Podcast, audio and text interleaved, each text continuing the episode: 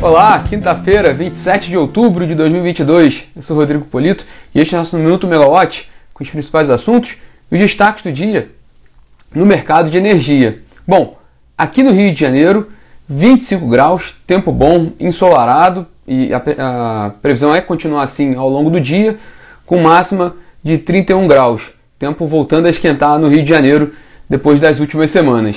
Bom, enquanto o clima esquenta na política, vamos falar sobre o panorama da indústria de energia no Brasil e no mundo, por causa de dois eventos importantes. O primeiro, o programa mensal de operação do ONS, hoje e amanhã, e também o World Energy Outlook, o principal estudo de cenários energéticos do mundo, feito pela Agência Internacional de Energia, que foi lançado hoje. A gente fala muito sobre esses dois temas aqui e termina com a agenda de balanços das empresas de petróleo e de energia elétrica no terceiro trimestre. Bom, começando pelo ONS, hoje é dia de reunião do programa mensal da operação do ONS, com a análise das condições de abastecimento do sistema interligado nacional e explicações, detalhes sobre a operação no mês seguinte, então para novembro. O ONS hoje ele atualiza, né, vai atualizar as previsões. Essa reunião começa na parte da tarde. O ONS vai atualizar as previsões de outubro, os números mais atuais que, ele, que, que o operador tem para carga, é, afluências e nível de armazenamento de reservatórios no mês de outubro. Lembrando que hoje, né, o dado, dado mais recente do nível de armazenamento dos reservatórios no Sistema Interligado Nacional está em 56%, um número muito bom para esse, para esse período do ano. Né? A gente está quase ali na reta final do período seco, então um número muito, muito, muito importante de armazenamento em relação aos últimos anos. É, e também o ONS vai trazer as primeiras previsões também de carga, afluência e nível de armazenamento para o fim de novembro e, tra explicar um pouco mais o que, que ele está esperando né, para essa transição dos períodos seco para o úmido, quando começa ali o volume mais intenso de afluências, e aí é quando a gente espera que entre bastante água nos reservatórios para garantir o ano de 2023. É um, ponto de, é um momento de muita tensão na operação do sistema e também a preocupação com o atendimento da ponta. Mas o ONS tem, tem destacado, pelo menos nas duas últimas reuniões do Comitê de Monitoramento do Setor Elétrico, que o atendimento à ponta está garantido até o final de março do ano que vem, então até o fim do período úmido, é, está garantido esse, esse, atendimento da ponta. Ele já fez essa, essa, essa, essa confirmação nas duas últimas reuniões do, do Comitê de Monitoramento do Setor Elétrico, porque uma das maiores preocupações que havia no setor elétrico era sobre o atendimento à ponta, principalmente no, no início do ano, no, no, no momento mais intenso do verão, onde há uma demanda muito grande também pelo, por causa do, do, do uso de aparelhos de, de ar-condicionado e do, do, do, havendo a necessidade ali um pico de demanda que possa ser atendida pelo sistema. Bom, o ONS, resumindo, é, assegura que não, não, haver, não haverá problema, pelo menos no início de 2023. A gente vai acompanhar essa, essa reunião do PMO e as novidades do ONS a gente traz para vocês na plataforma. Bom, hoje também foi divulgado o World Energy Outlook, o, da Agência Internacional de, de Energia, um dos principais estudos de cenários energéticos do mundo. E essa edição que foi, foi lançada hoje tem ênfase né, na primeira crise global de energia, assim como, como é classificada pela Agência Internacional de Energia é, que esse momento de crise global único ocorre principalmente pela invasão da Rússia na Ucrânia. É, de acordo com o estudo, o estudo é extenso, são 524 páginas, né, eu ia perder a hora aqui do minuto se eu, se eu ficasse debruçado por muito tempo no estudo, mas trazendo rapidamente assim, um, recorte rápido do estudo para vocês, é, o, o, a Agência Nacional de Energia aponta no documento que essa crise energética global também serve como um ponto de virada histórico para, para um futuro com uma energia mais limpa, né, com menos emissões e mais segura. Então, um ponto ali estratégico para a transição e segurança energética. É dessa forma que a gente pode ler esse, esse relatório da Agência Internacional de Energia. É um ponto comum em todos os cenários estudados pela, pela, pela Agência Internacional nesse documento é a crescente participação da eletricidade no mercado global de energia. Isso a gente tem acompanhado em várias frentes, partindo de hoje a eletricidade responde por 20% do, do, do, da matriz energética mundial, na parte de energia, né? Do, é, saindo desses 20%, podendo chegar a mais de 50% né? no, no meio do século, no cenário mais otimista, mais ousado do net zero, que são, com a neutralidade de emissões de gases de efeito estufa, cenário que vem sendo muito trabalhado até pela, pela, pela indústria petrolífera. Né?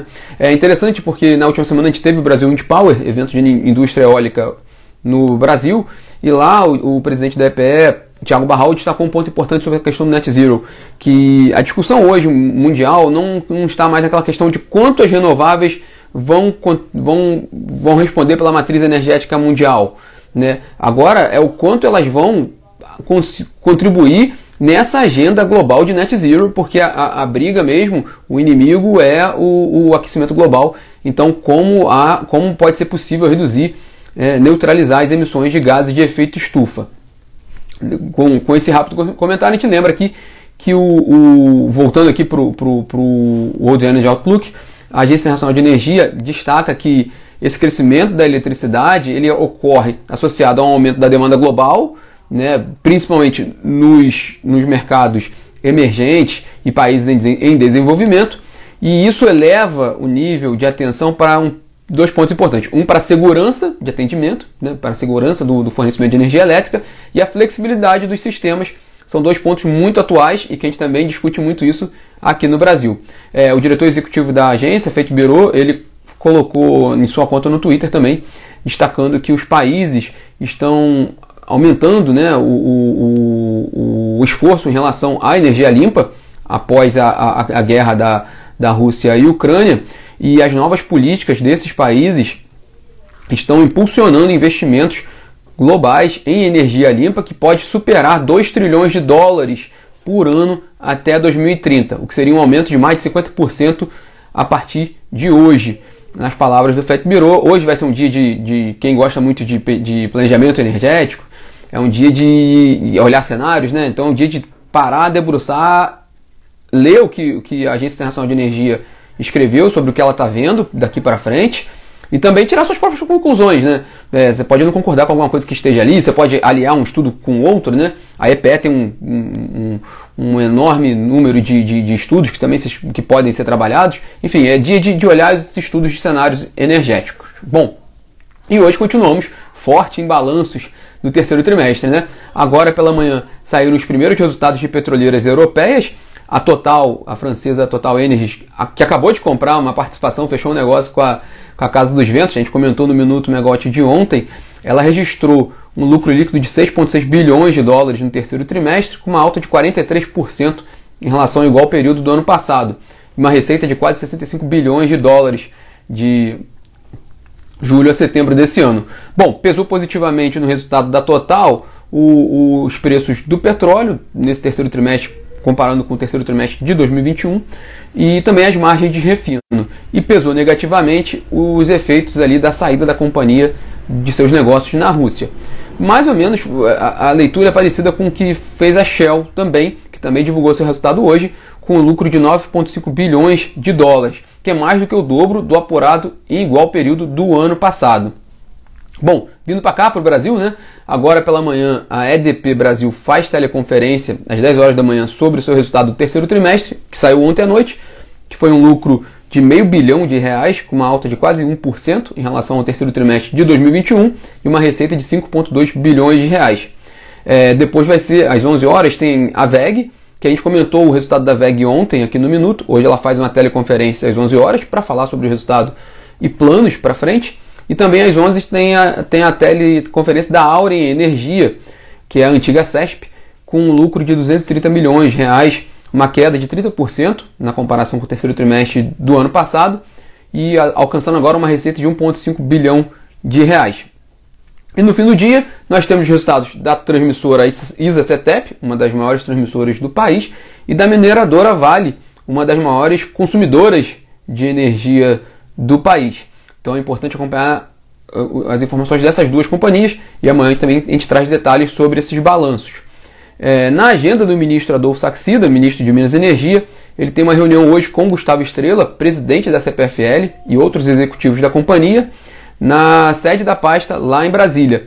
É importante notar, né, porque a CPFL é um grupo relevante no mercado brasileiro e também adquiriu né, a, a Companhia Estadual de Transmissão de Energia Elétrica, a C3ET, né, num leilão de privatização. Então esse encontro institucional uma reunião entre o, ministro e os executivos da CPFL, mas é interessante também até para a empresa colocar seus planos para o governo. Lembrando que na semana passada teve um encontro de investidores da CPFL. Então a CPFL tá, está com a sua agenda em dia com, o mercado, o mercado sabe do, do, do, do, do que a companhia está lendo para frente. Né?